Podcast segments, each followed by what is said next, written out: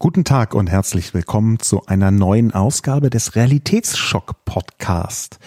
Heute zum ersten Kapitel zum Thema Klima mit einem ganz besonderen Gast, nämlich Luisa Neubauer von Fridays for Future. Hallo Luisa. Hi Sascha. Der heutige Podcast handelt nicht nur vom Buch Realitätsschock, sondern auch von deinem Buch. Und das heißt vom Ende der Klimakrise. Du hast es zusammen mit Alexander Repenning geschrieben. Es ist beim Tropenverlag erschienen und natürlich eine absolute Empfehlung als Weihnachtsgeschenk. Was genau hast du in diesem Buch festgehalten? Hast du ein Manifest von Fridays for Future geschrieben oder wie muss ich das verstehen? Äh, das ist eine gute Frage. Tatsächlich, ich glaube, man könnte annehmen, dass ich in diesem Buch berichte, was ich sonst normalerweise auf einer Demo erzähle. Und im Endeffekt ist das Buch genau das Gegenteil davon. In dem Buch steht alles, was ich zu selten auf Demos sage, was ich zu selten gefragt werde. All das, was ich denke, wäre viel relevanter für Menschen zu erfahren und zu wissen, als das, was Menschen bei ähm, N24 fragen oder allen anderen Fernsehsendern. Das Buch ist entstanden oder es hat die Ursprünge vor zwei Jahren in Stockholm. Da haben Alex und ich zusammen einen Sommer lang gearbeitet und gedacht, wir müssten mal ein Buch schreiben, in dem wir Menschen auffordern, sich zu organisieren. Weil wir das Gefühl hatten, die großen Ungerechtigkeiten der Welt verlangen nach einer Zivilgesellschaft, die sich organisiert und diese Ungerechtigkeiten, diesen Ungerechtigkeiten begegnet. Wir dachten, wir machen so eine kleine, kurze, kompakte Streitschrift und wir nennen es Organisiert euch. So wie Stefan Hessel empört euch. Genau, genau davon inspiriert. Und dann haben wir losgelegt und dann saßen wir sie aber schon wieder am Schreibtisch und wollten darüber schreiben, dass sich doch Menschen organisieren mögen. Und es fühlte sich irgendwann nicht mehr richtig an. Und dann bin ich mehr oder weniger aufgestanden und habe gesagt, okay, wir müssen erstmal hier äh, zu Potte kommen und was machen angesichts der Klimakrise. Und durch ganz, ganz viele kleine, äh, unglaubliche Zufälle habe ich dann mit allen anderen zusammen Fridays for Future Deutschland ins Leben gerufen und wir haben uns tatsächlich organisiert.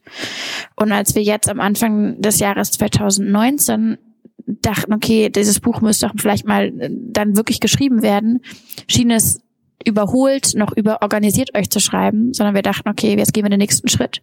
Und was kommt nach organisiert euch? Das Ende der Klimakrise. Und das heißt, das Buch ist entstanden und wir berichten da drin nicht nur darüber, was Menschen über die Klimakrise wissen sollten, was aber nicht erzählt wird, sondern wir haben den Versuch gewagt, ein sehr persönliches Sachbuch zu schreiben. Also es ist sehr autobiografisch, auch weil wir finden, wir müssen mehr über Menschen reden, wir müssen mehr über Gefühle sprechen, mehr über Erlebnisse und Schicksale. Wir haben probiert, eine Haltung zu formulieren, wie wir der Klimakrise begegnen können. Wie, wie wäre die? Also du nicht nicht zu viel vom Buch verraten, so, sonst kaufen die Leute das nee, das nicht mehr. Aber das wäre so, so tragisch. Grobe, grobe naja, viele Leute fragen mich, oh Luisa, bist du jetzt optimistisch? Schaffen wir das noch? Und manche anderen sagen dann, oh, du musst auch ganz pessimistisch sein, weil du ja das Ganze erlebst, wie es da ne, den Bach runtergeht. Und ich glaube, beides ist eine ganz fatale Einstellung, weil beides sehr passiv sein kann. Ne? Ob jetzt alles gut oder alles schlecht wird, ist da fast zweitrangig, weil man lehnt sich ja zurück, weil es wird ja schon gut oder eben schlecht. Und wir haben probiert, eine aktive Haltung zu formulieren angesichts dieser ganzen großen Katastrophen. Und die wird beschrieben als Possibilismus, der sich daran orientiert, what's possible. Und ähm, wie das aussehen kann, was man damit im Alltag machen kann, das erzählen wir auch. Und ich glaube, am relevantesten in dem Buch finde ich, ähm, dass wir darüber erzählen, was wir denn jetzt eigentlich machen. Also was machst du, wenn du gerade anfängst, über die Klimakrise zu lernen und denkst, fuck, das ist so eine komplexe Krise, wird die Menschheit daran scheitern. Und wir sagen nein, aber. Und das berichten wir. Ich empfinde das Buch übrigens auch, wenn du dich da eben gesträubt hast, schon als optimistisch. Und ähm, das ist in diesem Fall ein Kompliment. Aus dem ganz simplen Grund, weil das, was ihr macht, und da habe ich jetzt nicht die geringsten Probleme, mich als kompletter Fanboy eurer Bewegung äh, nicht nur zu outen, sondern das auch dir äh, zu sagen und der Öffentlichkeit zu sagen. Das, was ihr macht, hat mir ein Stück Hoffnung zurückgegeben, das vorher einfach nicht da war. Und zwar weit über die Klimakrise hinaus. In meinem Buch Realitätsshop ist das erste Kapitel Klimakrise Plastikpanik und vegane Visionen. Ich wollte so die drei großen Debattenthemen etwas miteinander verknüpfen, was auch gar nicht so schwer ist, weil das sehr eng miteinander verbunden ist. Das sagt er ja auch selbst äh, mhm. immer wieder. Aber als ich es anfang, anfing zu schreiben, beziehungsweise als ich drüber nachgedacht habe, das war so im Frühjahr 2018, da war mein Resümee über das, was gerade auf der Welt passiert, ein echt hart negatives. Ich habe das Buch auch deswegen angefangen, weil ich irgendwie diese Trump-Situation, dass eine solche faschistoide Flitzpiepe gewählt wird, die wollte ich irgendwie verarbeiten. Ja. Und dazu kam noch der Rechtsruck und ähm, die verschiedenen Krisen, über die wir heute sprechen. Und irgendwie habe ich nicht so richtig die Hoffnung gesehen.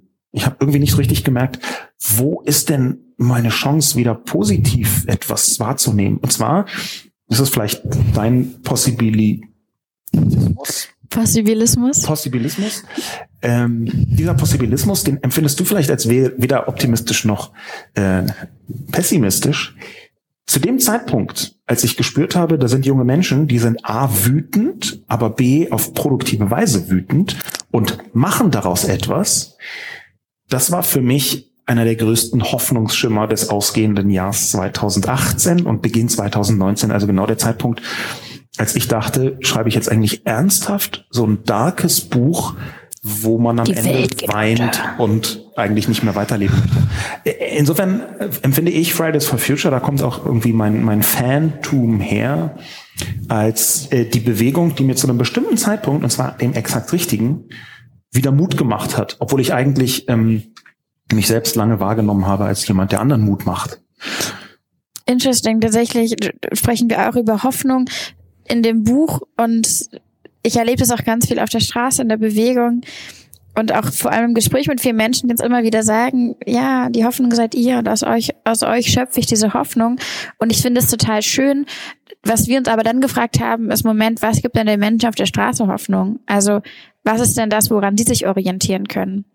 Und in meinen Augen funktioniert dieses, diese Hoffnungswechselwirkung nur, wenn wir uns darüber bewusst sind, dass diejenigen, aus denen wir unsere Hoffnung ziehen, auch Anlass zur Hoffnung haben müssen.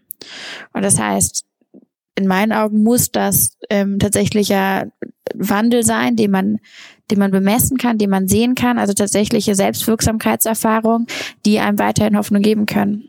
Das heißt, äh, es wäre mein persönlicher Arbeitsauftrag an Menschen, die Politik machen, aber die auch andere gesellschaftlichen Prozesse begleiten, dass sie sich dem bewusst sind, dass eben alle anderen auch in der Verantwortung stehen, zu zeigen, dass das, was wir machen, nicht ins Leere läuft, sondern resoniert und das produktiv umgewandelt werden kann. Also diese Hoffnung, die wir sozusagen der Welt gerade zur Verfügung stehen, die, die muss irgendwie produktiv umgewandelt werden, damit wir wiederum Anlässe zur Hoffnung haben.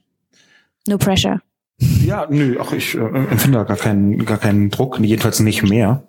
Ähm, ich versuche immer zu vermeiden, dass das so rüberkommt, als würde ich jetzt äh, als äh, älterer Erwachsener, so ich bin exakt mit 44 Jahren genauso Durchschnitt in der Bundesrepublik.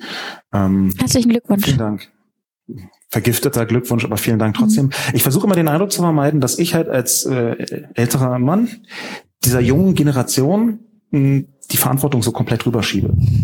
Äh, Greta selbst hat ja auch mal gesagt, hey, wir wollen jetzt nicht von euch Lob und Anerkennung, sondern wir wollen euch zum Mitmachen animieren. Wir wollen, dass ihr mitmacht und uns helft.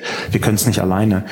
Ähm, und ich glaube, dass da sehr viel dran ist, dass es auch Leute, die euch positiv begegnen, manchmal so ein bisschen denken, das hast du eben angedeutet, naja, da kümmert sich ja jetzt jemand drum, das sind diese jungen, lauten, mehrheitlich äh, weiblichen Personen, die sehr eloquent äh, rund um die Welt genau sagen, was jetzt zu tun sei.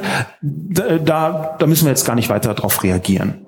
Wie gehst du denn mit dieser, ich würde fast von Falle sprechen, um? Oh. Mm ja, das, ich glaube, das war vor allem im Anfang des Jahres war das eine ganz, ganz präsente Haltung. Leute, die gesagt haben, und in der Mitte des Jahres vielleicht mehr, Leute, die gesagt haben, schön, dann macht doch mal, guckt doch mal, wie weit ihr kommt. Das muss uns ja nicht tangieren. Und ich glaube, diese dann setzt halt dieser Lernprozess im Idealfall irgendwann ein, wenn Menschen feststellen, oh, wir sind angesprochen und wir sind jetzt gefragt, was zu machen. Das folgt aber natürlich von uns Narrativ, das da irgendwie in die Richtung drückt und eine ganz klare Haltung in die Richtung, hey, es ist nicht unser fucking Job, eure Aufgaben zu übernehmen, sondern wir stehen hier, weil ihr eurer Verantwortung nicht gerecht werdet. Das heißt nicht, dass man irgendwen aus der Verantwortung überlässt, dass man irgendwen aus der Verantwortung erlässt, sondern dass man diese Verantwortung viel mehr einfordert. Das ist ja der Prozess. Und das ist aber ein ganz, ganz unangenehmer ähm, Vorgang, das wahrzunehmen und das anzuerkennen, zu sagen, ach so, ähm, Moment, ich mache meinen Job nicht richtig und ich soll ihn aber richtig machen, das ist, was ihr wollt. Und nicht, wir wollen das alle selbst machen, das können wir auch gar nicht, ist ja auch Bullshit. Ich glaube aber, da geht es um ja klare Botschaften, ganz viel Vehemenz und vielleicht auch mal ab und zu ein Okay Boomer. Ja, da, damit, da habe ich gar nichts dagegen. Ich bin ja Generation äh, X, glaube ich, wenn man sich das so mhm. äh, anschaut. Ich habe also gar nichts dagegen, wenn man auf die Generation vor mir rumhackt, weil das auch, Gerne. ich empfinde ich äh, seit ungefähr 15 Jahren als mein Job jetzt nur im Digitalen. Ähm, was ich trotzdem sehe, und das ist gar nicht eine Kritik, sondern erstmal so eine Analyse von der Bewegung, die mir sehr viel Hoffnung gegeben hat und auch immer noch gibt, was ich, was ich trotzdem sehe, ist, dass die Öffentlichkeit eine gewisse Ermüdungserscheinung zu haben scheint. Ähm, ihr haltet jetzt schon viel länger, viel substanzieller durch als alle Bewegungen aus der Ebene, die es vorher gab in den letzten 20, 25 Jahren. Ähm, was ist denn euer Rezept, um so ein bisschen weiter öffentlichkeitswirksam zu bleiben. Habt ihr da überhaupt ein oh. Rezept oder nur so ein Gespür? Ja, da spreche ich natürlich, vielleicht kann man das so als Randnotiz einbauen, wann wir uns gerade unterhalten, weil es ein total historischer Tag ist. Wir streiken heute genau seit einem Jahr. Ähm, Randnotiz. Und das heißt. Wichtige Randnotiz. Wichtige Randnotiz, ja. Und das bedeutet für uns natürlich, wir machen das, was die Regierung nicht macht. Wir reflektieren und hinterfragen auch mal, was wir machen und wie wir das machen weil wir natürlich auch vielleicht ein bisschen stolz oder zumindest zufrieden auf das letzte Jahr blicken und denken, Mensch, das ist schon krass, was wir da abgezogen haben. Aber das uns natürlich extrem nachdenklich macht, dass wir on the ground nicht erleben, dass sich das politisch übersetzen lässt, also oder dass es übersetzt wird. Stattdessen erleben wir, dass die weltweiten Emissionen höher sind als nie zuvor und die Möglichkeitsfenster in der bundesdeutschen Politik in dem letzten Jahr klimapolitische Fortschritte zu erzielen, in den meisten Fällen geschlossen wurden. Also wir haben wirklich den Boden bereit, damit was gemacht werden kann. Das wurde nicht wahrgenommen. Das heißt, wir fragen uns natürlich, okay, wie können wir sinnvoll unsere Energie einsetzen, damit tatsächlich noch mehr passiert. Das heißt, wir starten gerade einen sehr intensiven Reflexionsprozess und hinterfragen unsere, ähm, ja, unseren Aktivismus. Was ich glaube aber klar sein wird, ist, dass wir nach wie vor sehr stark lebendig im Politischen sein werden. Das heißt nicht notwendigerweise durch wöchentliche Streiks, aber durch Aktionen, durch Proteste, durch ähm, eine stark diskursive Komponente. Also wir, wir sind weiter da, wo Entscheidungen gefällt werden. Ich glaube, das ist ganz wichtig, dass wir nach wie vor eine Lobby präsentieren im Sinne des Klimaschutzes. Ich glaube, ich kann gar nicht so viel darüber sagen, wie das sich strategisch auswirken wird ähm, langfristig worein wir gerade ganz viel Hoffnung stecken, sind, dass gerade Menschen begreifen, dass sie jetzt gefragt sind und das erleben wir ein Stück weit auch. Also Institutionen, die jetzt das erste Mal anfangen, Klimaschutz für sich zu entdecken, Unternehmen, die gerade denken, huch, ich kriege ja irgendwie Lorbeeren, wenn man, sind das die Lorbeeren, die man bekommt? Ist das was Gutes? Ja, man kann sich auf Lorbeeren ausruhen. Das ist, ah, okay, dann, ja, genau, also ich dann die Anerkennung dafür, aber das, also okay, also ich ähm, das hätte jeder verstanden. Man kriegt ähm, Lorbeeren slash Anerkennung, wenn man schnelle Klimaziele setzt und die dann auch wirklich einhält. Also all das können wir auf einmal positiv konnotieren und das drückt sich auch auf und wir ja fordern das noch viel, viel stärker ein. Und natürlich sind Wahlen für uns nach wie vor ganz wichtig. Deswegen werden wir zum Beispiel zur Hamburger Bürgerschaftswahl nächstes Jahr ganz groß mobilisieren. Am 21.02. Werbeblock, was ganz wichtig sein wird, weil das so eine Art Richtungswahl ist, die einzige Landtagswahl nächstes Jahr. Und wir da ganz stark drauf gehen, dann werden wir international zum Beispiel zu den US-amerikanischen Wahlen mobilisieren und da in Amerika darauf plädieren, dass die Leute da aufwachen und feststellen, dass es jetzt ihre Zeit ist, da einen Präsidenten abzuwählen nicht nur aus Klimagründen, aber eben auch aus Klimagründen ja insgesamt.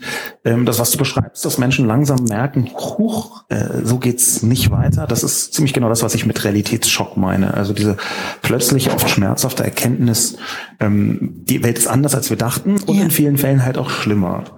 Das, was ich beschreibe, was für mich auch in der Realitätsschock Klima war, ganz eng verbunden mit Fridays for Future, das war, dass ich nie gedacht habe, Klimawandel ist egal. Ich habe zwar immer so ein bisschen gedacht, na ja, ich bin mir gar nicht sicher, ob der Mensch da wirklich so viel machen kann, weil ich mich da auch gar nicht so intensiv mit beschäftigt hatte. Und ich mhm. kenne aus anderen ähm, Ebenen äh, die Neigung vieler Menschen, die eigene Wirkung dramatisch zu überschätzen. Sowas, die Menschheit kriegt das schon hin. Und da war ich halt so ein bisschen indifferent und dachte mir, ist schon ein schwieriges Problem. Aber, und das ist, glaube ich, der wichtige Zusatz, und das ging sehr vielen Menschen ähnlich, mit denen ich gesprochen habe, ist ein total wichtiges Problem für 2050. Ja.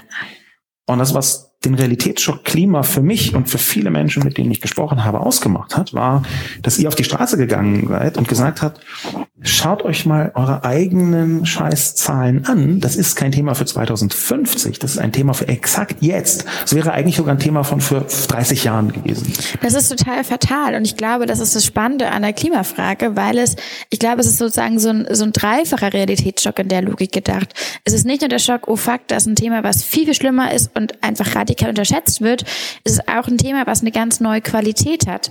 Es ist es eine, eine neue Qualität der Krise, die wir so nicht kannten. Das ist keine 20. Jahrhundert-Krise, die man, die man diplomatisch lösen kann, die man durch gute Gesetze oder Wirtschaftsmaßnahmen, Reformen umsetzen kann, sondern es ist eine Krise, die, die, die stark zu bemessen ist an, an geophysikalischen Kennzahlen und von uns durch gute Politik eingedämmt wird, aber auch eine Eigenlogik folgt. Ne? Wir erleben ja sowas wie Kipppunkte auf einmal. Also es sind eben diese Elemente, die dann umkippen wenn zum Beispiel anfängt, arktischer Permafrostboden aufzutauen. Das ist dann ein Prozess, den wir bei der besten Diplomatie der Welt nicht mehr sozusagen beendigen können.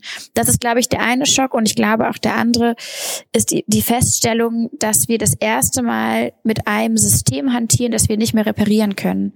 Also ganz im Sinne von if you don't know how to fix a system, don't break it.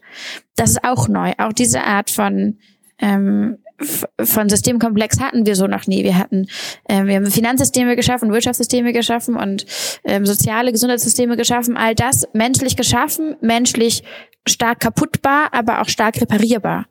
Mit den ökologischen Systemen ist es eine ganz andere Handhabe. Da wird von uns was ganz anderes gefordert, nämlich die Akzeptanz, dass wir das erste Mal von Irreversibilität sprechen, also von unumkehrbarer Zerstörung.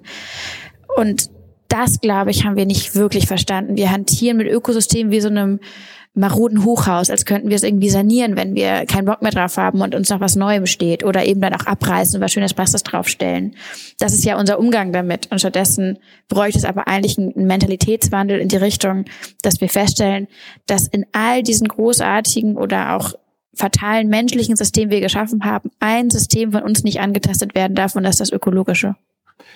Ich habe mir ein bisschen angeschaut, wie die Umweltbewegungen in den 70er, 80er Jahren funktioniert haben, teilweise 90er Jahren. Und habe versucht, Unterschiede zu finden, weil meine Wahrnehmung von dem, was ich selber miterlebt habe, jetzt weniger in den 70ern, aber in den 80ern halt schon und in den 90ern auch, meine Wahrnehmung davon und die Recherche, die das ein bisschen bestärkt hat, ist, dass ihr nicht eine einfache Lösung anbietet. Die wurde zwar vorher auch selten ganz offen angeboten und Expertinnen und Experten hatten auch schon immer ein Gespür dafür, dass es so einfach nicht ist. Aber wenn man sich zum Beispiel die Anti-Atomkraftwerk-Bewegung anschaut, die in Deutschland sehr stark war, aus der sich die Grünen auch gespeist haben und viele politische Kräfte hervorgegangen sind, dann war das eine total einfache Problem-Lösungsstrategie. Nämlich Problem ist die Kernkraft, die Lösung ist keine Kernkraft mehr. Also das war so ein Ein-Schritt-Verfahren. Mit dem Ozonloch, auch da gab es, naja, wir müssen halt FCKW verbieten dann kommt das wieder in Ordnung. Mit dem Smog zuvor, der in den 70er Jahren ganz krass gewesen ist, so dass teilweise im, im Ruhrgebiet gibt es so historische Erzählungen, wie die Strumpfhosen von Frauen durch den sauren Regen am Bein geschmolzen sein sollen. Ich konnte leider nicht im Detail überprüfen, wie äh, stichhaltig das ist, aber das war zumindest eine Erzählung. Ja, das lag daran, dass man keine Schwefelfilter auf den Schornsteinen hat. Dann hat man Schwefelfilter genommen und das Problem war gelöst. Also eine Vielzahl von Problemen, wo auch Bewegungen entstanden sind, aber die waren so scheinbar leicht zu lösen. Und euer Problem, in Anführungszeichen, das ja eigentlich unser aller Problem ist, ist halt unendlich viel größer und komplexer. Ich glaube, das ist auch neu. Ja, das ist äh, sicherlich ein, ein neuartiger Aspekt. Man spricht jetzt ja nicht mehr davon, dass man irgendwie Maßnahmen A und B braucht, sondern profunde systemische ähm, Veränderungen. Und das heißt, auf einmal reicht es eben nicht zu sagen, okay, wir reduzieren halt irgendwie Emissionen, dann kommen wir irgendwie dann irgendwo bei Netto Null raus, so wird es dann ja genannt, sondern sobald wir davon sprechen, effektiv Emissionen zu einem Grad zu senken, dass es ausreicht, um die globale Erderwärmung bei 1,5 Grad zu begrenzen, sprechen wir halt von wirtschaftlichen Transformationen, von Mobilitätstransformationen, von Agrartransformationen, von Transformationen in der Art und Weise, wie Menschen auf der Welt gebildet werden. Ähm, auch das hängt damit zusammen. Und das ist natürlich extrem unbequem. Und es ist unbequem und gefährlich. Unbequem, weil wir natürlich immer sofort wir sind alle Teil vom Problem, ähm, wir sind alle Teil von einem System, was toxisch ist oder von diversen multiplen Systemen, die toxisch sind, ist aber auch gefährlich, weil wenn alle schuld sind, sind ja auch ganz schnell niemand schuld. Das ist ja diese Wechselwirkung. Das heißt, wenn wir sagen, ah ja, ähm, wir erleben das so im Kleinen, stimmt, Deutschland ist ja nicht so sehr schuld, weil das die USA die Schuld ist. Nee, eigentlich ist ja schuld der Kapitalismus. Nee, eigentlich ist ja schuld eigentlich nur die Technik, weil die haben doch keine Lösung für uns erfunden. Und das sind ja so die, die Loops, in denen wir uns dann ganz schnell verhangen, verhängen und am Ende denken wir, ja stimmt, es ist Schuld von der Vergangenheit und ausbaden muss die Zukunft und deswegen sind wir fein raus. Man muss vielleicht ein bisschen fair sein mit diesen Umweltbewegungen der 70er und 80er Jahre, die Fachpersonen, die wussten schon ziemlich genau, dass es sehr viel komplexer ist. Und wenn, man, wenn man sich so Leute anguckt wie Dennis Meadows, der schon in den 80ern Dinge gesagt hat, die auch heute noch fast eins zu eins gesagt werden könnten, dann hat man die Komplexität wahrgenommen, aber in der Breite halt nicht. Ja, man muss dazu auch natürlich sagen, also vielleicht ist noch angemerkt, ne, Paul Crutzen zum Beispiel, der das Ozonloch erstmals entdeckt hat, in der damaligen Ausprägung, das war ja ein, ein, Wissenschaftler, der sich jetzt nicht nur sein Leben lang mit dem Ozonloch beschäftigt hat, sondern er war einer der ersten, der gesagt hat, Leute, wir müssen das Klimasystem hier irgendwie mal äh, behüten, weil das wird uns um die Ohren fliegen. Also ich glaube auch wichtig ist zu bedenken, dass die Botschaften von den Wissenschaftlern waren natürlich stark, aber die waren nicht limitiert auf die Gefahren, die dann letztendlich behoben wurden. Das heißt, was man sich ja dann, also was die Wechselwirkung ja ist, ist ja, dass Wissenschaft sendet und dann wird sich politisch das rausgezogen, was man irgendwie als wichtig oder aber auch irgendwie machbar genug erkennt und dann wird gehandelt. Dass man nebenbei ausblendet, was rechts und links noch irgendwie daneben liegen könnte, ist ja offensichtlich und das ist ja auch ein Grund, warum jetzt wir hier im Jahr 2019 sitzen und uns mit Fragen rumschlagen, die 1970 aufgeworfen wurden. Du bist aus meiner Sicht eine neue Art von Politikerin. Und das meine ich jetzt überhaupt nicht beleidigend, sondern ganz im Gegenteil.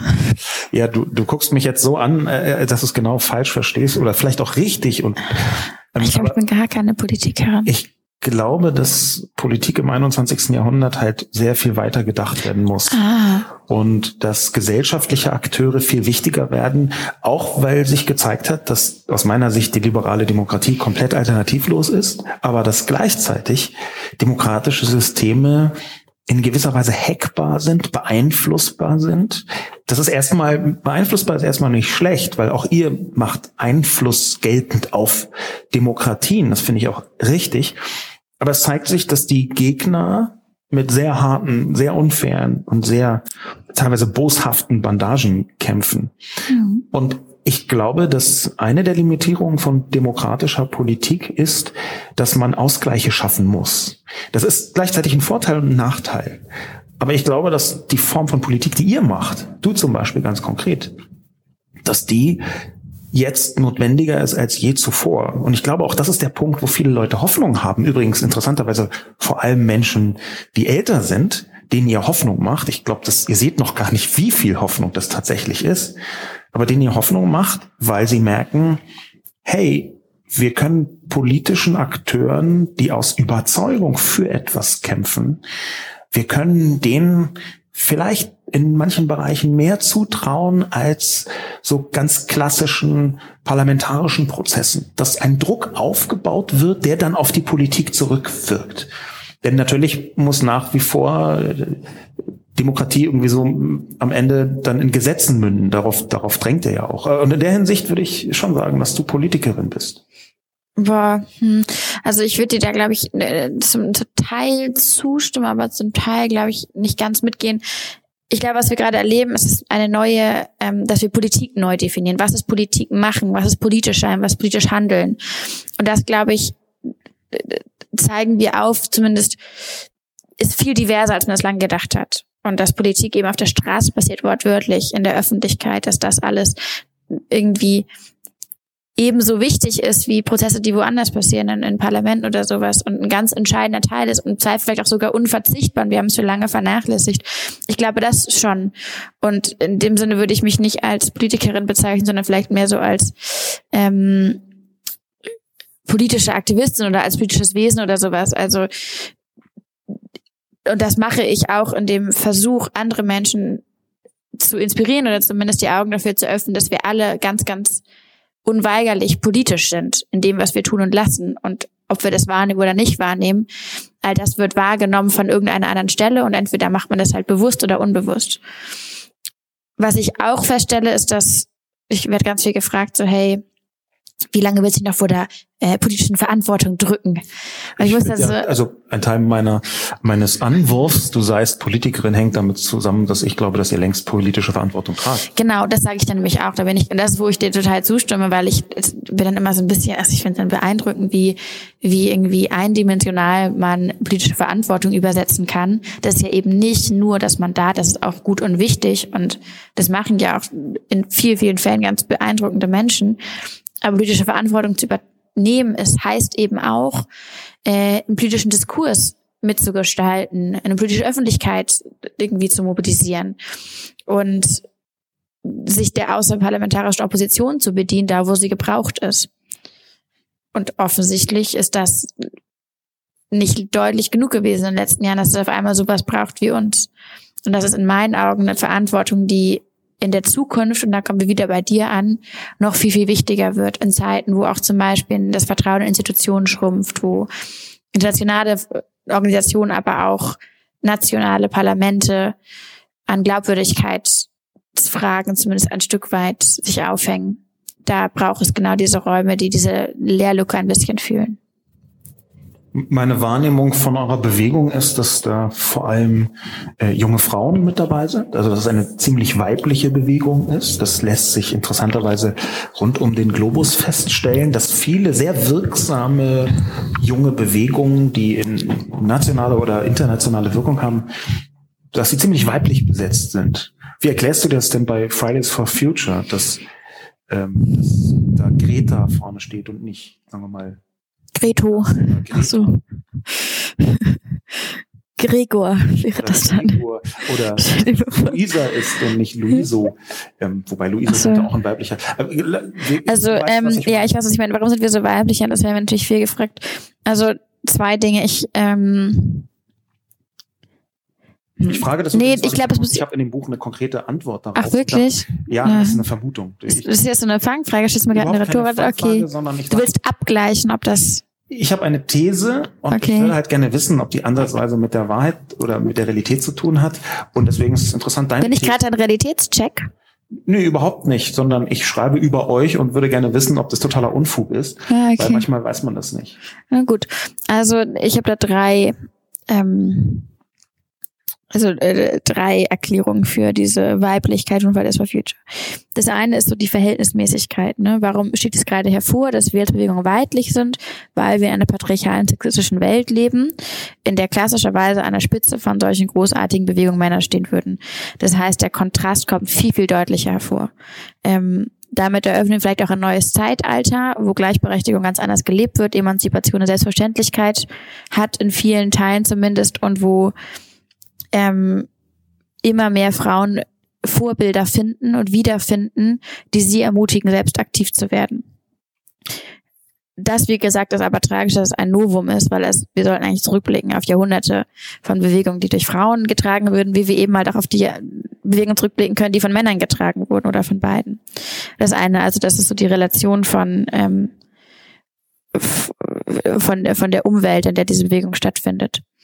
Das eine ist sicherlich auch eine wahnsinnig ähm, äh, gute Erzählung, die damit einherkommt. Ich weiß noch, als es den ersten Artikel gab äh, zu den weiblichen Frontfrauen von Fridays for Future, haben sie das genannt.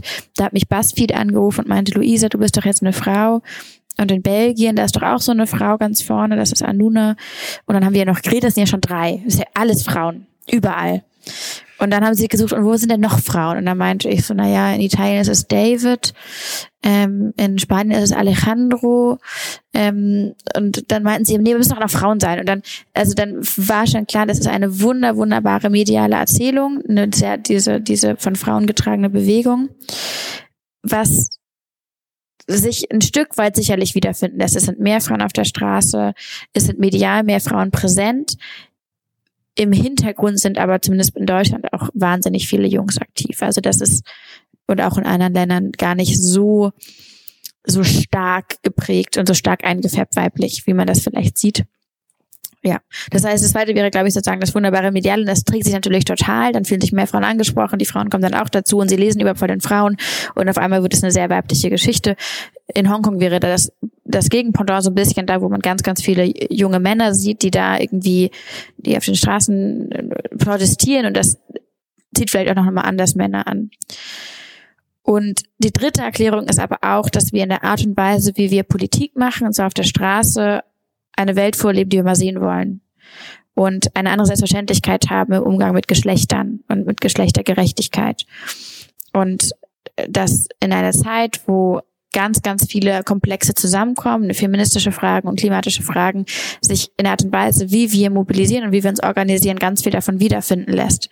Das heißt, wir denken natürlich feministische Fragen zusammen mit Klimafragen. Und das machen wir nicht nur eine Art und Weise, wie wir Dinge einfordern, sondern auch, wie wir uns selbst organisieren. Und das heißt, ein Stück weit fällt gerade vielleicht so der, der Klimax von verschiedenen Bewegungen, von einer Frauenbewegung, die eigentlich gerade überall aufstehen müsste, weil wir noch nie weit genug gekommen sind und weil wir noch immer großartige Probleme haben. Das fällt da ganz viel mit rein.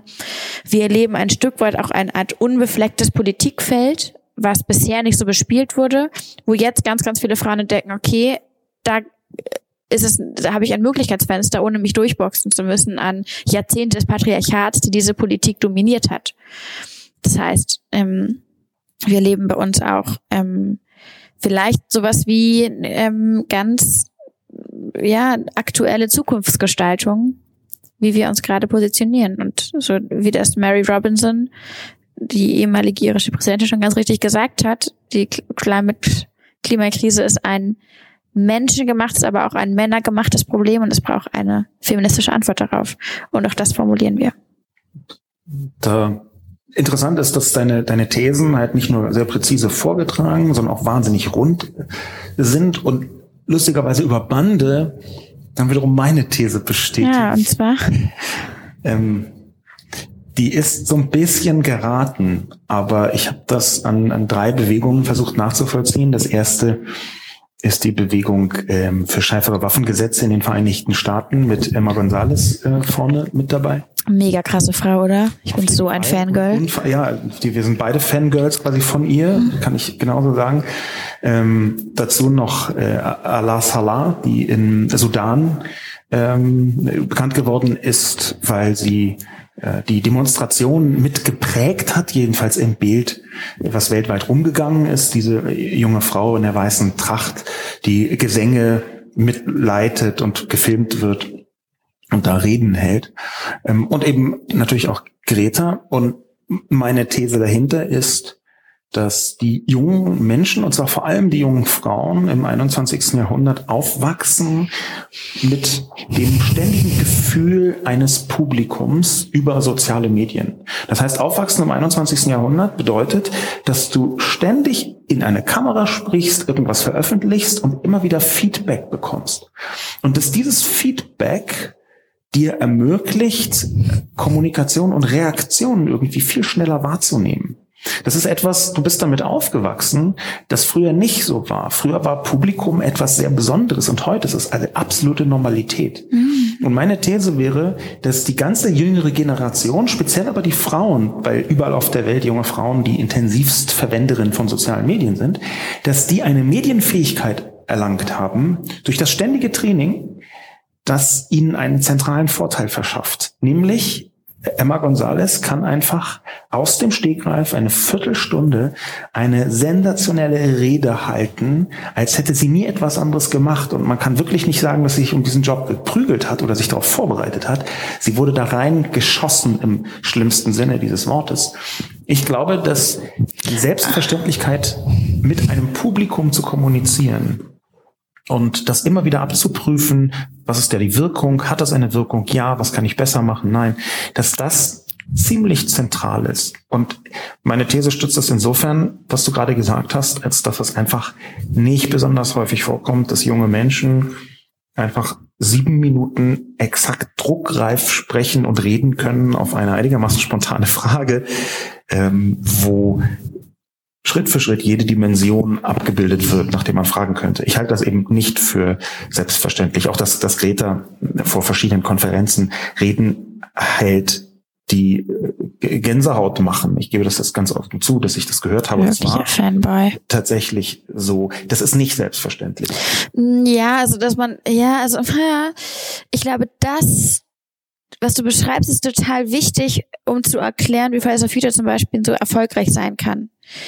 Ähm, und vielleicht auch ein Stück weit, wie wir das schaffen, dass, oder wie wir Frauen ansprechen, in der Art und Weise, dass sie, dass man ja, dass man ununterbrochen in so einer Art Trainingszustand ist. Man bereitet sich ja praktisch durch die Art und Weise, wie wir, wie wir aufwachsen in einer medialen und einer von sozialen Medien geprägten Welt, dass man ununterbrochen in, in sozusagen einem, in einem Training mit sich selbst in, in eine Öffentlichkeit hinein zu, zu strahlen. Gleichzeitig ist, glaube ich, nicht zu unterschätzen, wie groß die Barrieren sind für junge Frauen trotz all dessen aktiv zu werden.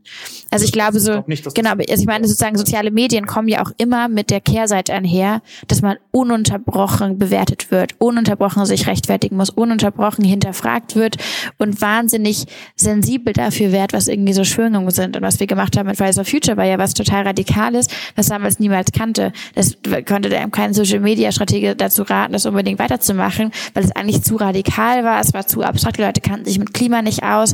Das das war eigentlich ein Thema, wo man sich gefragt hat, gut, ne, warum jetzt nochmal wegen so einer kleinen Schwedin? Also das war jetzt nicht irgendwas, was aus so einer Social Media Perspektive jetzt äh, der Erfolg gewesen wäre, um, weiß ich nicht, sich, sich gut zu präsentieren, gerade weil man ja auch so konfrontativ ist, da ist ja wenig viel gut Moment dabei, also wenn man jetzt mal gerade irgendwie für die Kohle hüpft.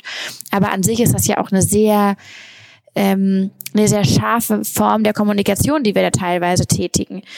Und das ist gar nicht, und das ist unfassbar viel verlangt von jungen Frauen, die es gewohnt sind, dass die, die das Sagen haben, Männer sind, die die politische Entscheidung treffen, dass es Männer sind und dass man selbst ja vor allem sich Mühe geben muss, dass man irgendwie schön in so einem latenten, außergewöhnlichen in einer außergewöhnlichen Bescheidenheit vielleicht oder in einem außergewöhnlichen Normalismus sich wiederfindet. Ne? Wir wollen doch in einer singulären Gesellschaft ein bisschen außergewöhnlich sein, aber nur so außergewöhnlich, dass es, dass es noch okay ist. Also noch dass man noch gerade dazugehört. Genau, das Dazugehörigkeitsgefühl springt ja ganz wieder rein. Das heißt, eigentlich im Nachhinein finde ich es eigentlich ein Wunder, dass wir so viele Leute begeistern konnten, für diese Sache da mitzumachen weil es eigentlich nicht zu erwarten war. Und das ist aber wiederum, wo Social Media eine Rolle spielt, weil wir ganz, ganz schnell so eine Art äh, Fear of Missing Out kreiert haben, dadurch, dass wir so viel senden konnten. Das klar war, wenn wir freitags von unseren Streiks berichtet haben, dann hat der Streik nicht nur auf der Straße stattgefunden, sondern auch auf Instagram. Und du hast was verpasst, wenn du nicht dabei warst. Und das war ganz wichtig. Und das ist natürlich unglaublich, wie das wirkt, wenn dann junge Frauen erzählen, so hier, ich bin hier und ich bin laut und so. Das war was total Neues und was ich glaube, ganz Anziehendes. Das glaube ich allerdings auch, und zwar nicht nur für junge Menschen, sondern eben auch, ähm, das hatte ich eben schon angedeutet, ich glaube, dass ihr, obwohl ihr selbstbewusst seid, und zwar auf eine absolut erfrischende Weise, ähm, ich glaube, dass ihr noch immer unterschätzt, was für eine gigantische Wirkung ihr so auf äh, leicht unterschwellig schwer greifbare gesellschaftliche Strömungen habt. Also ich glaube, da ist mhm. in dem letzten Jahr, dass ihr gestreikt habt, unendlich viel mehr passiert, als man jetzt so sieht. Und ich rede jetzt nicht nur davon, dass ihr völlig zweifellos mitverantwortlich seid für einen gewissen Höhenflug, sagen wir mal, von den Grünen. Das ist äh, für mich sogar eher eine Art Nebeneffekt, weil jetzt Leute denken, huch, das ist ja doch ein Problem, wen könnte man da wohl wählen? Also das ist, das ist für mich nur ein Nebeneffekt. Für mich auch. Das, äh, ja. Das, das zu unterstreichen. Das, was eigentlich, äh, was du gerade sagst und was ich total spannend finde, ist, dass ihr dieses Gefühl der Selbstwirksamkeit, was man auch über soziale Medien lernen kann, ja. ja ich kann mit einem Publikum umgehen und die reagieren auf mich, wow, dass ihr dieses Gefühl der Selbstwirksamkeit dem ganzen Planeten übergestülpt hat. Und ich würde hier mhm. gerne wirklich von übergestülpt sprechen, weil ich der Meinung bin, dass ihr die großen erwachsenen Medien ziemlich bewusst, böse könnte man sagen, gehackt habt und weniger böse könnte man sagen, sehr gut eingesetzt habt für euren Zweck. Weil ich glaube, dass man die erwachsenen Medien, die großen redaktionellen Medien, Fernsehen und die großen Nachrichtenseiten auch immer noch sehr dringend braucht, um sie Leute zu erreichen. Zumindest, zumindest am Anfang. Das ist ganz wichtig. Also, das haben wir am Anfang gemerkt. Diese, die, der Aufwand von Rise of Future war massivst getragen von einem unglaublichen Medieninteresse. Und ich bin ja auch schon vor Fridays for Future als Klimaaktivistin aktiv gewesen. Disclaimer, erzählen wir auch in einem Buch ein bisschen mehr dazu. Und ich habe erfahren, wie es ist, wenn man Pressemitteilung rausschickt und äh, das wird nirgendwo aufgefangen. Und ich weiß noch, dass wir genau vor einem Jahr das erste Mal gestreikt haben und ich habe auf dem Rückweg mit dem BBC telefoniert. Also wie, wie absurd, dass die anriefen und meinten, irgendwas passiert gerade bei euch in Deutschland, berichtet doch mal darüber. Das macht natürlich Welten aus in der Art und Weise, wie man dann ganz schnell in der Öffentlichkeit für das Thema sensibilisiert, ist auch möglich, dass es ein Thema wird, was dann auf einmal irgendwie in Konferenzräumen, Klassenzimmern, Büros besprochen wird. Das ist ganz wichtig. Und dass einem dann auch hilft, die eigene Plattform so zu nutzen, dass man irgendwann die eigene Öffentlichkeit für sich gewinnt. Also wenn, dass wir dann selbst die Nachrichten gestalten können, dass wir nicht mehr davon abhängig sind, welche Frage wird uns gestellt, sondern wir sind selbst diejenigen, die die Fragen stellen können, die einladen, die die Botschaften senden. Das ist schon wichtig. Gab es in diesem Jahr irgendwann einen Moment oder vielleicht auch vorher, wo du gemerkt, gemerkt hast, das wird was Großes? Das, das wird größer? Uh, ähm, die Menschen stehen einfach auf Momente, so auf Sternstunden. Ich merke gerade, ja, also was war der Aha-Moment, an dem du angefangen hast, das Klima zu äh, brennen? Ich tatsächlich, es gab schon, also tatsächlich, ähm, glaube ich, gab es so einen Moment, das war ganz, ganz am Anfang, also ich glaube, das wurde am Anfang schnell deutlich, dass das was Okay, ich muss noch von vorne anfangen. Also es gab diesen Moment hier, erster Streik, ich komme nach Hause, meine Mitbewohnerin sagt, Gott, Luise, das war ja mega anstrengend. Die letzten zwei Wochen warst du praktisch nicht zu sehen. Du musst totales Burnout haben. Es war fürchterlich. Den ersten Streik habe ich de facto mit, weiß ich nicht, anderthalb anderen weiten Menschen organisiert. Und dann meinte sie, ja, Luisa, musst jetzt jedes, jede, jede Woche streiken. Und ich so, Quatsch als ob das ja gar nicht, was ich machen möchte und was jetzt notwendig ist. Gut, haben wir gemacht. Und ähm, dann fingen wir also an, ein bisschen weiter zu organisieren. Und ich habe immer davon ausgegangen, dass es so in zwei Monaten wird's weniger, in zwei Monaten wird's weniger. Das war mein ganzes Jahr. Und ich habe auch so meine Termine gehandhabt, so meine Familie immer vertröstet. Und ich meinte, in zwei Monaten habe ich wieder Zeit und dann wird es schon. Und dann war es aber Ende Januar an einem Punkt gekommen, wo wir einen offenen Brief geschrieben hatten an die Kohlekommission und wir groß streiken wollten, groß angekündigter Streik. Und da rief am Abend vorher mich das Bundeswirtschaftsministerium an und meinte hier, ähm, Herr Altmaier würde sie treffen. Und da dachte ich so, Moment, irgendwie, ich bin 22 und wir organisieren hier eine Demo vor einem Ministerium und es will der Minister uns treffen. Und das war schon krass, abends um 10 und ich saß irgendwie in der WG in Berlin und dachte, okay, meinst den Leuten, seid mal reich und die Leute haben irgendwie Bier getrunken oder sowas. Und ich meinte so, hey, hier, da ist das Büro vom Minister dran. Und dann haben die richtig darauf insistiert und meinten, ja, ihr könnt ihr kommen, dass der Minister euch treffen kann. Und also das fand ich dann schon so ein bisschen absurd und dann dachte ich, na ja, okay, der will dann immer so Leute abchecken und denen so ein bisschen so sagen, hier, ich höre euch, ne? Und dachte ich so, okay, das ist bestimmt ein Trick, ne? Nimm das nicht zu ernst. Und dann kamen wir am nächsten Morgen dahin und dann wollte er uns wirklich treffen, aber nicht uns paar Leute, sondern uns, er wollte dann tausend Leute irgendwie empfangen im Innenhof. Und da meinten wir, entschuldigen Sie, haben Sie mal was gemacht, irgendwie so mit äh, Massenlogistik. Man kann nicht mal eben tausend Leute in irgendeinen Innenhof reinholen, ne? das funktioniert nicht. Wäre natürlich ein schönes Foto geworden. Genau, total. Der, der, der Minister, der vom Balkon aus mit den Leuten spricht und sagt, ich höre euch und so, der meinten, das kommt überhaupt nicht in Frage. Er könnte aber ein paar von uns empfangen. Und dann ging das dann auch irgendwie und dann, glaube ich, kam dieser krasse Moment, wo wir rein sind ins Ministerium und dann wurde uns gesagt, der Minister würde uns treffen und auch die Kohlekommission würde uns treffen, was wirklich absolut sonst niemals möglich war, dass die irgendwie in der, so kurzfristig empfangen. Und dann kamen wir da rein, haben eine halbe Stunde mit dem Minister gesprochen. Und wir waren natürlich total ausgerüstet für die Demo. Also ich hatte so meine Thermos-Shirts an und sowas. Wunderbar. Und als wir rausgegangen, wurden zur Kohlekommission gebracht und dann kamen wir raus und dachten so, jetzt schnell zum Streik. Der hatte schon angefangen, ich sollte moderieren. Und dann stand da einfach so eine Reihe von Journalisten, die unsere Mikros hingehalten haben mit so langen Mikrofonen. Und ich dachte, Moment, das kommt mir gerade bekannt vor und ist mir aufgefallen, dass ich diese Szene kannte aus der Tagesschau. Weil die da diese Szenen zeigen, wo dann die, die Minister rauskommen oder die Kanzlerin und dann werden diese langen Mikrofone hingehalten und man soll dann irgendwas sagen. Du warst skeptisch, als ich gesagt habe, dass du Politikerin bist. Ne? Das ist jetzt ein schlechtes Gegenargument. So. ah, ah, gut, da arbeite ich nochmal dran, gib mir noch ein paar Minuten. Naja, dann kamen wir da an und wir waren völlig, also völlig merkwürdig was für eine Szene. Auf einmal standen da die Medien und haben uns empfangen, als hätten wir gerade irgendwie drei Mandate bekommen. Und dann standen wir da, ne? Und ich musste aber ganz schön zur Moderation rein und auf die Bühne und das fing schon alles an. Das heißt, ich musste dann ganz schön sagen, ähm, enttäuschend, Kohleausstieg nach 2030 kommt für uns nicht in Frage und bin dann weg. Und das war genau das, was dann irgendwie in der Tagesschau gelandet war und so. Und ich glaube, das war so ein Moment, wo ich dachte, okay, ich glaube, wir haben unterschätzt, dass wir medial auf der einen Seite, aber auch politisch auf der anderen Seite ganz schön, äh, ganz schön für Aufwind sorgen können, für Wirbel auf jeden Fall und nicht wirklich übersehen werden können. Wie hat denn eigentlich Greta, wenn du, du hast ja regelmäßig Kontakt mit ihr, wie hat denn einfach, wie hat denn Greta äh, geschafft, über Schweden in die Welt zu so einer Art Klima-Popstar zu werden? Weil ich mit jeder Faser meiner eigenen Existenz glaube, dass sie das niemals angestrebt hat, sondern eigentlich fast eher im Gegenteil, dass sie das widerwillig tut, weil es notwendig ist, aber es jetzt wirklich nicht das wäre, was sie gerne tun würde. Ja, ähm, spannende Frage. Also tatsächlich als jemand, der Asperger hat, anzustreben, dass dich auf der Straße tausend Millionen Menschen immer ewig ansprechen, sicherlich nicht, äh, nicht das, was Sinn macht.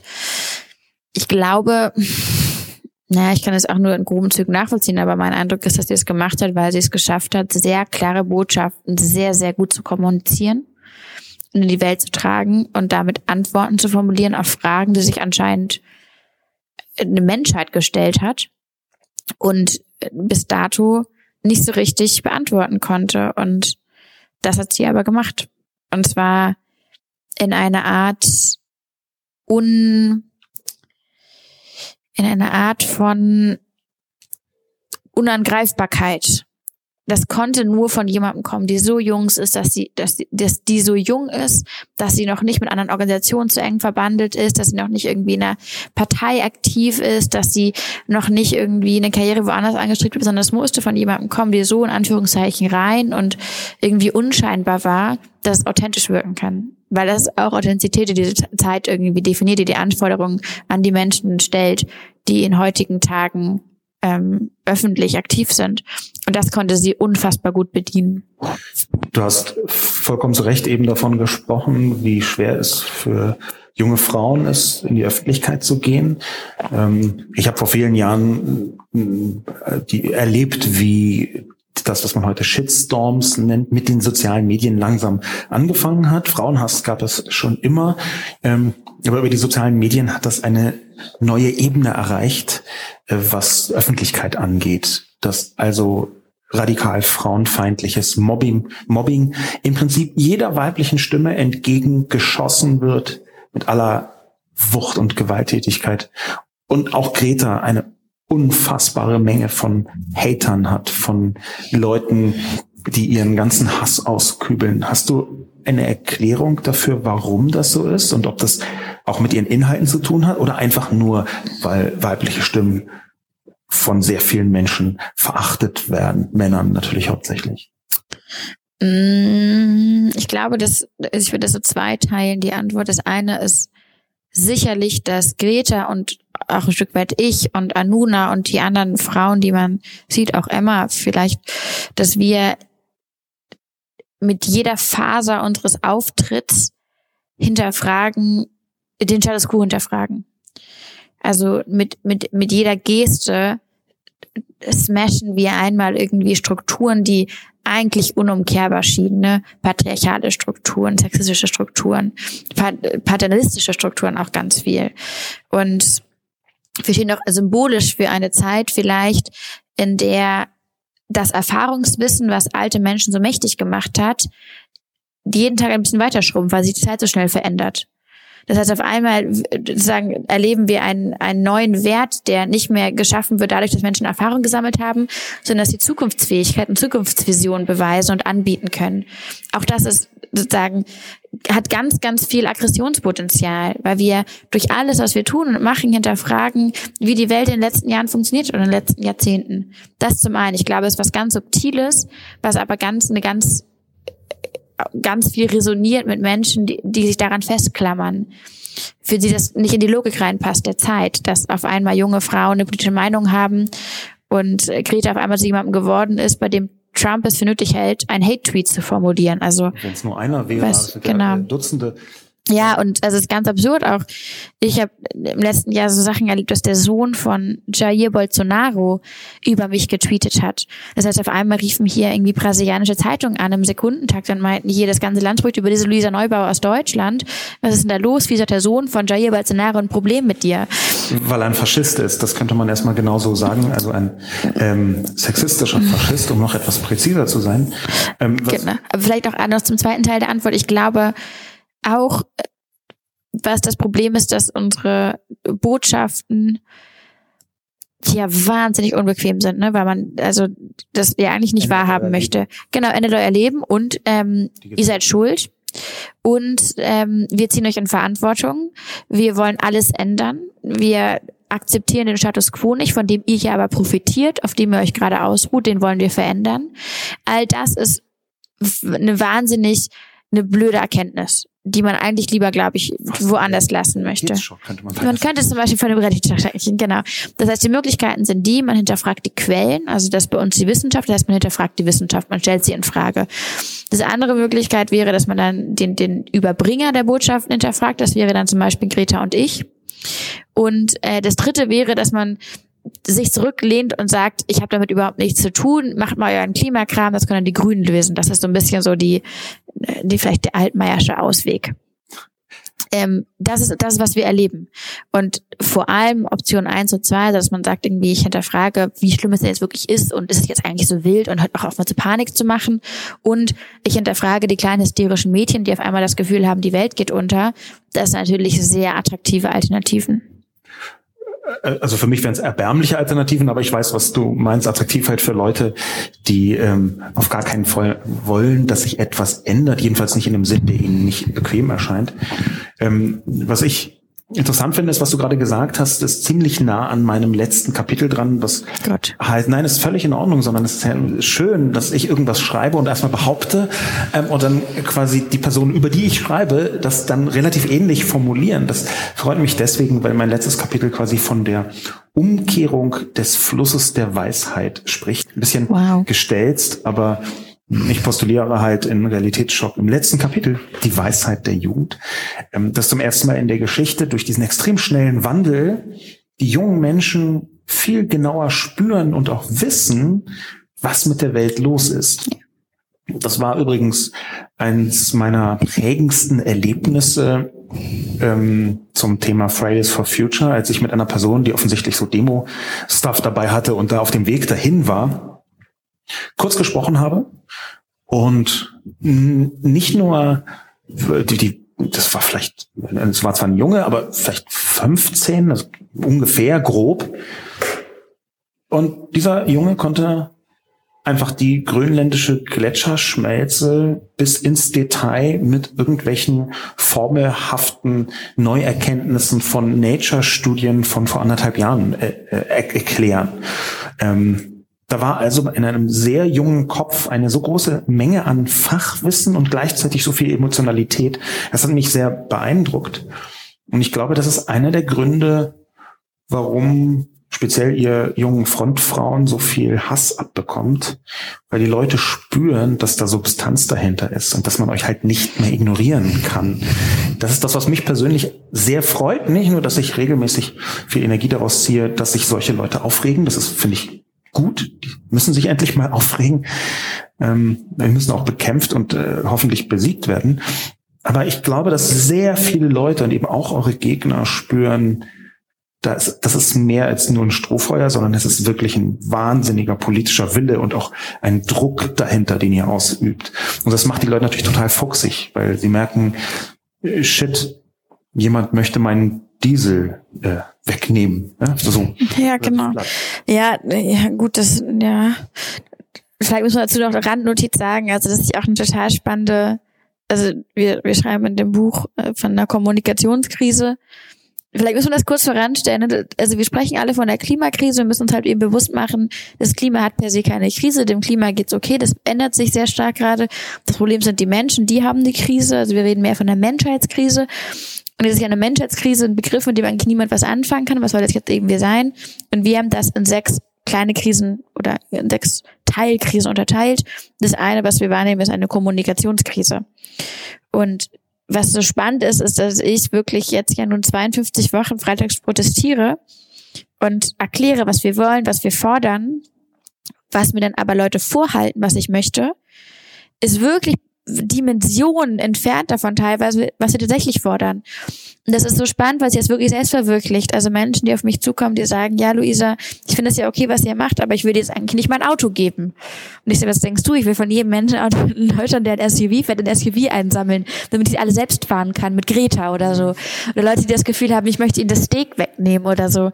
Und es ist aber anscheinend, also zumindest, was bei mir ankommt, scheint das eine sehr präsente Angst zu sein davor, dass ich und meine, meine Crew kommen und den Leuten effektiv ihr Auto wegnehmen von der, von der Einfahrt. Das ist lustig, weil hier so zwei Herzen in meiner Brust schlagen und das eine sagt, ja, mach das doch und das andere sagt natürlich, äh, so ein bisschen vernunftorientiert, ähm, dass so Menschen nicht funktionieren und Demokratien schon doppelt nicht funktionieren, dass man halt auch eine gewisse Rücksicht nehmen muss. Die Frage ist aber schon, Du hast von einer sehr radikalen Bewegung äh, gesprochen und aus meiner Sicht auch zu Recht äh, radikal bis zu einem bestimmten Punkt. Die Frage ist aber schon, wie hoch zielt man, damit man am Ende ein sinnvolles Ergebnis erreicht? Und ob es dann nicht ehrlicher wäre zu sagen, nein, wir wollen schon sehr, sehr viel mehr, als ihr im Moment glaubt. Ich meine, in, in dem Buch, was ich nochmal ausdrücklich empfehlen möchte, der Klimakrise, in dem Buch spricht eben auch ähm, das, das Wachstumsparadigma mit an und die kapitalistischen Verwertungslogiken, die dann dazu führen, dass immer mehr, immer mehr halt irgendwann nicht mehr machbar ist, ohne das Klima zu zerstören. Dass also die Grundierung der westlichen Industriegesellschaften massiv verändert werden muss. Ja.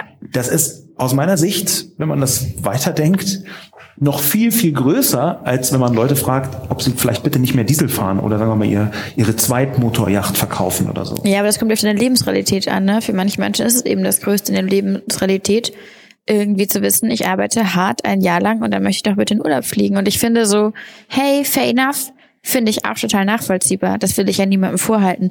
Das Problem ist, dass wir ja Strukturen geschaffen haben, die implizieren, dass es keine ökologischen Kosten gibt, die mit damit verbunden sind.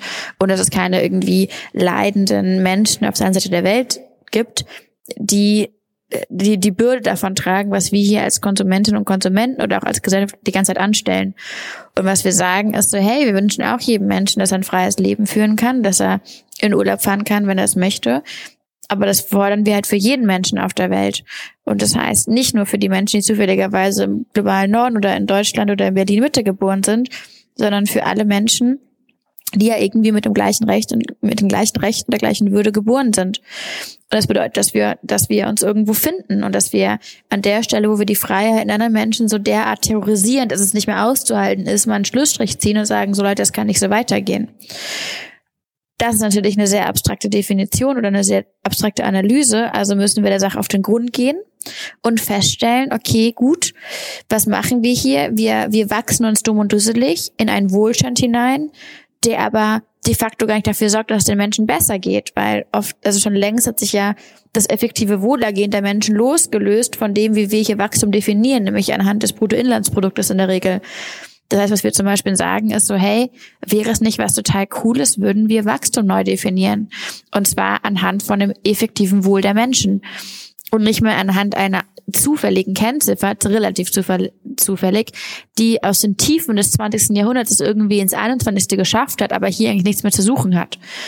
Das mag total radikal wirken. Ich finde, es hat so ganz viel auch so mit so einem Menschheitsverständnis zu tun, mit einem Selbstbewusstsein, sich mal ein bisschen zu überlegen, ob der Status quo eigentlich total geil ist. Es gibt halt viele Leute, die würden sagen, ja. Ja. Das ist also. Das ist total gut und das freut mich auch für die Menschen. Aber da muss ich sagen, Freunde, das werden andere Zeiten anbrechen. Weil was nee. wir hier machen, geht nicht länger. Absolut. Sicher, das ist, glaube ich, sogar die Essenz nicht nur meines Buches Realitätsschock, sondern auch deines Buchs. Yay. So geht's einfach nicht weiter. Ähm, so, so ein bisschen auf der Zielgeraden dieses Podcasts würde ich noch so zwei oder drei Punkte gerne versuchen mit dir zu klären. Ja, ich bin sehr beeindruckt, dass du das ganz alles ohne Zettel machst hier. Hast du die Fragen alle im Kopf oder kommen die gerade aus dem Stehgreif? Eine Mischung aus beidem. Wenn man so ein Gespräch führt mit jemandem, der so klug ist wie du, um das jetzt mal leicht wow. äh, anbiedernd, aber vollkommen wahrheitsgetreu zu sagen, mhm. ähm, dann ist es viel interessanter, wenn man es fließen lässt und wenn man mal so erspürt, in welche Richtung du gehen möchtest. Und das würde ich jetzt auch auf, äh, hier äh, am Schlussakkord machen. In 2020 scheint mir schon das Jahr zu werden, in dem sich entscheidet, wie wirksam Fridays for Future mittelfristig werden kann. Das ist genau richtig analysiert. Und das ist auch nicht so schwer, steht auch in jedem zweiten Artikel. Aber der Punkt ist, was glaubst du denn, wie 2020 am wirksamsten werden kann für euch? Also was sind so die Punkte, wo ihr drauf piekst? Du hast so ein paar Previews schon gegeben. Die Wahlen sind wichtig, verschiedene Konferenzen sind wichtig. Aber was ist denn so der ganz konkrete Plan, wo ihr auf ja, den Schlamm haut. Das kann ich dir, also ich kann dir jetzt nicht von Plänen reden, aber ich würde es einmal so ganz kurz ähm, Klima und äh, geopolitisch einordnen, mhm. wenn das für dich okay ist. Das ist total. Gut, also es gibt ähm, von dem Weltklimarat gibt es 202 Szenarien, wie sich Emissionskurven ähm, global entwickeln können ähm, gemessen an verschiedenen ähm, Faktoren. Also zum Beispiel, wie, wie sehr werden wir aus der Kohle rauskommen, wie schnell, wie, wie sehr werden wir auf neue Technologien setzen, wie wird sich die Weltbevölkerung entwickeln per Zahlen etc. Und von diesen 202 Szenarien gibt es kein einziges, ähm, wo man am Ende irgendwie bei unter 1,5 Grad oder bei maximal 1,5 Grad rauskommt, wo sich nicht im Jahr 2020 die globale Emissionskurve biegt. Das heißt, das ist der Arbeitsauftrag ganz klar. Wir müssten, theoretisch müssten das um 7,6 Prozent jedes Jahr die Emissionen sinken, damit wir das schaffen, nach einer Rechnung mit einer bestimmten Wahrscheinlichkeit. Das sind ja komplexe Zusammenhänge an der Stelle. Aber grundsätzlich wissen wir ja 2020, das ist genau richtig, muss sich auf einer klimawissenschaftlichen, klimapolitischen Ebene ganz viel ändern, sodass diese Emissionskurve gebeugt werden kann. Letztes Jahr, also dieses Jahr sind die Emissionen wieder angestiegen. Das muss ich relativieren. Das ist das eine. Das ist der Arbeitsauftrag vom Weltklimarat. Mm, und daran wird sich ganz viel messen lassen. Das funktioniert aber nur, wenn Maßnahmen in jedem Land der Welt eingesetzt werden, die effektiv sind und gleichermaßen der Ausbau von fossiler Infrastruktur gestoppt wird. Und das Problem, was wir gerade haben, ist, dass keine Regierung der Welt einen Plan hat, um sich an das Paris-Abkommen zu halten, der ausreichen würde.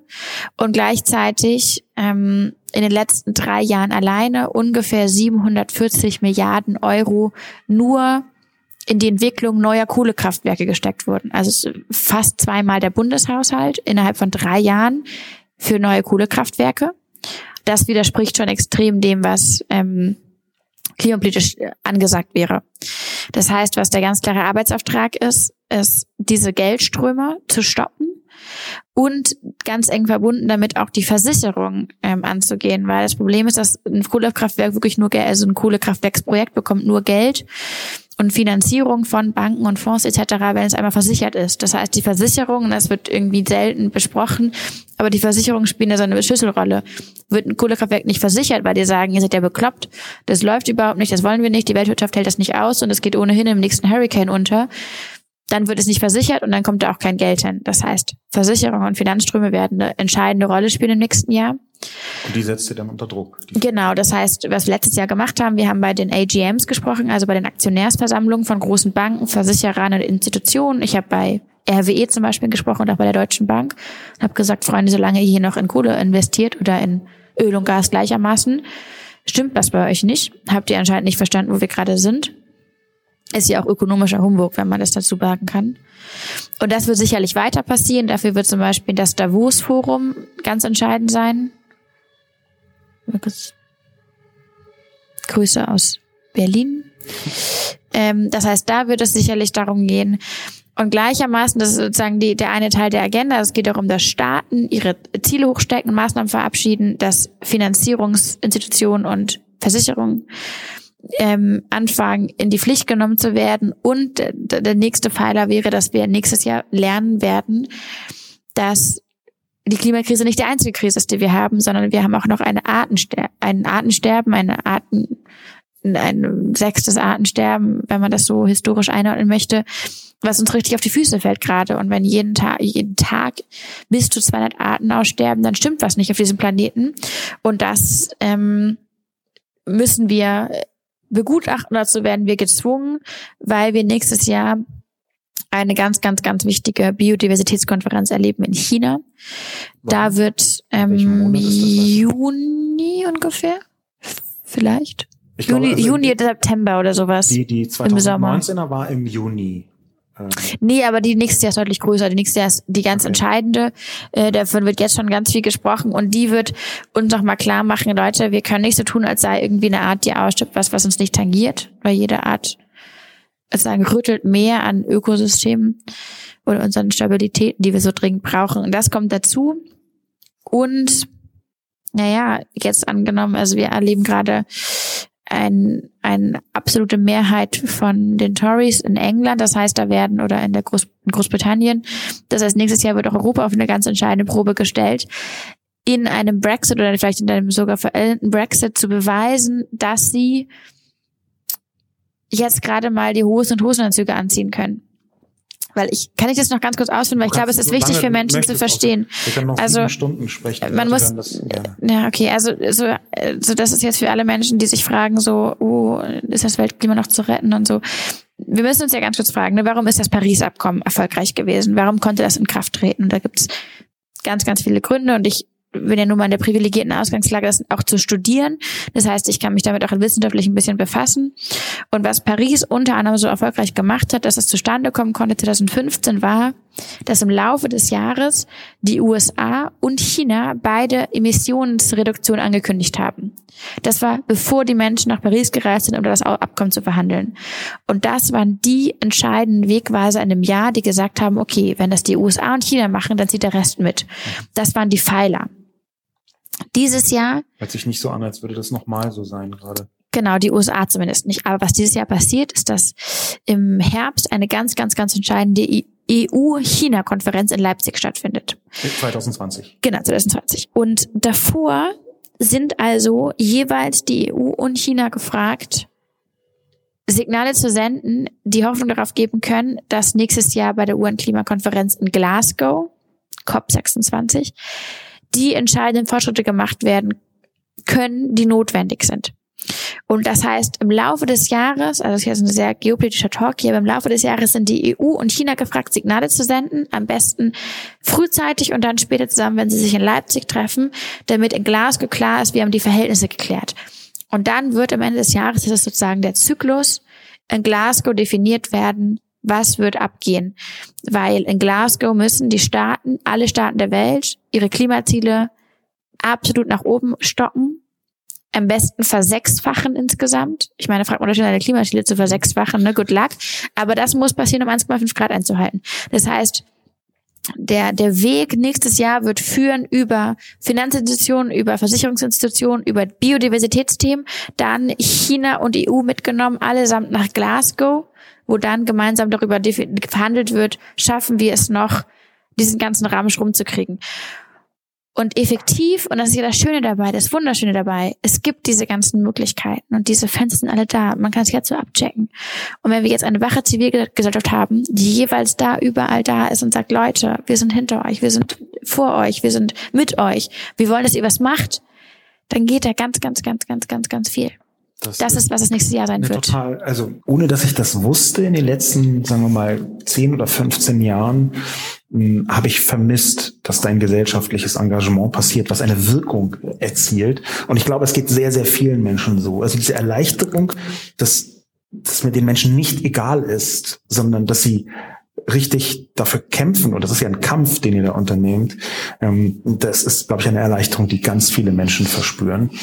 Ich habe in meinem Buch vielleicht noch mal so einen kleinen bitteren Tropfen mit hinein.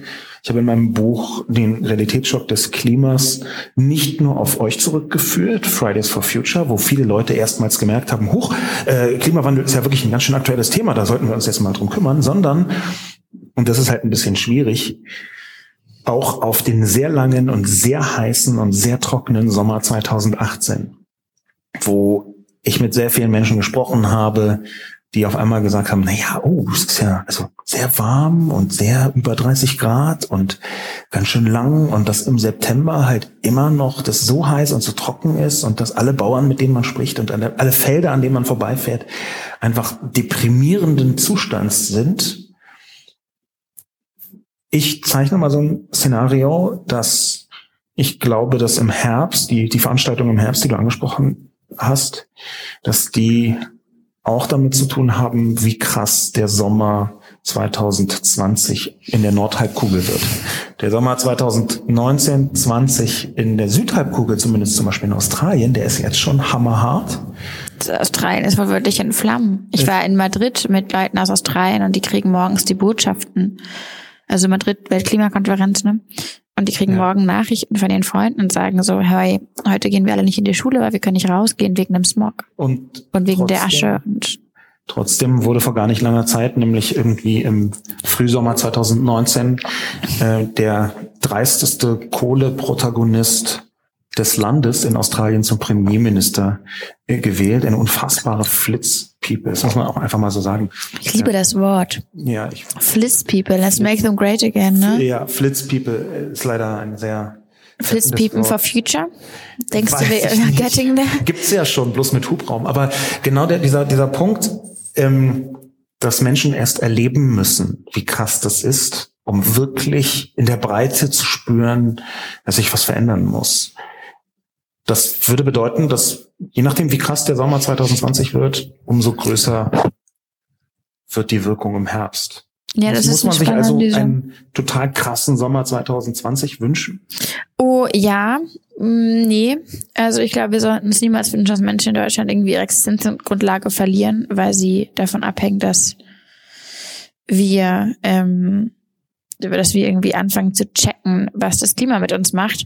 Ich glaube, was wir brauchen, ist ne, Stichwort Kommunikationskrise, aber auch Vorstellungskrise. Ne? Wir brauchen einfach ein Vorstellungsbewusstsein, was den Zeiten gerecht wird. Also es reicht halt nicht mehr, dass wir darauf warten, dass vor unser Haus zufälligerweise die Katastrophen passieren, die uns zum Handeln anregen sondern was wir brauchen ist ein, ein Forschungsbewusstsein, was einhergeht mit dem, mit all dem anderen, was wir global so anrichten. Also es kann auch nicht angehen, dass wir es total normal finden, dass unsere Banane irgendwie aus sonst woher geschifft kommt, aber uns nicht vorstellen, dass wir ein Stück weit verantwortlich sind, was den Menschen da vor Ort, wo unsere Bananen wachsen, passiert. Das heißt, ich glaube, wir müssen eher an der Front kämpfen, als darauf zu warten, dass äh, sagen Klimakatastrophen vor unser Haustier passieren, die es unweigerlich aber geben wird. Das ist der tragische Aspekt dazu. Und ich glaube, was wir uns auch bewusst machen müssen, ist, dass die Katastrophen auch andersartig sein können als die, die man so gerne erzählt. Stichwort Hitzesommer. Im Januar soll ein neues Kohlekraftwerk ans, ans Netz gehen in Deutschland. Was natürlich total geil ist, ne? Januar letzten, also diesen Jahres hat man Kohlerstieg verschlossen und ein Jahr später nimmt man ein neues Kohlekraftwerk ans Netz. kann man sich auch mal fragen, also in meinen Augen ist das die, das ist das die größte Katastrophe in Deutschland in dem Jahr, bis dato zumindest. Das heißt, ich glaube, an der Stelle müssen wir aufwachen, feststellen, so kann das nicht angehen. Was sollen das hier für Verhältnisse sein? Und unseren Widerstandsgeist, unseren, unser Bewusstsein für die Klimakrise ähm, entfachen lassen, unabhängig davon, ob jetzt die Erzählung von Naturkatastrophen da eine Rolle spielt oder nicht.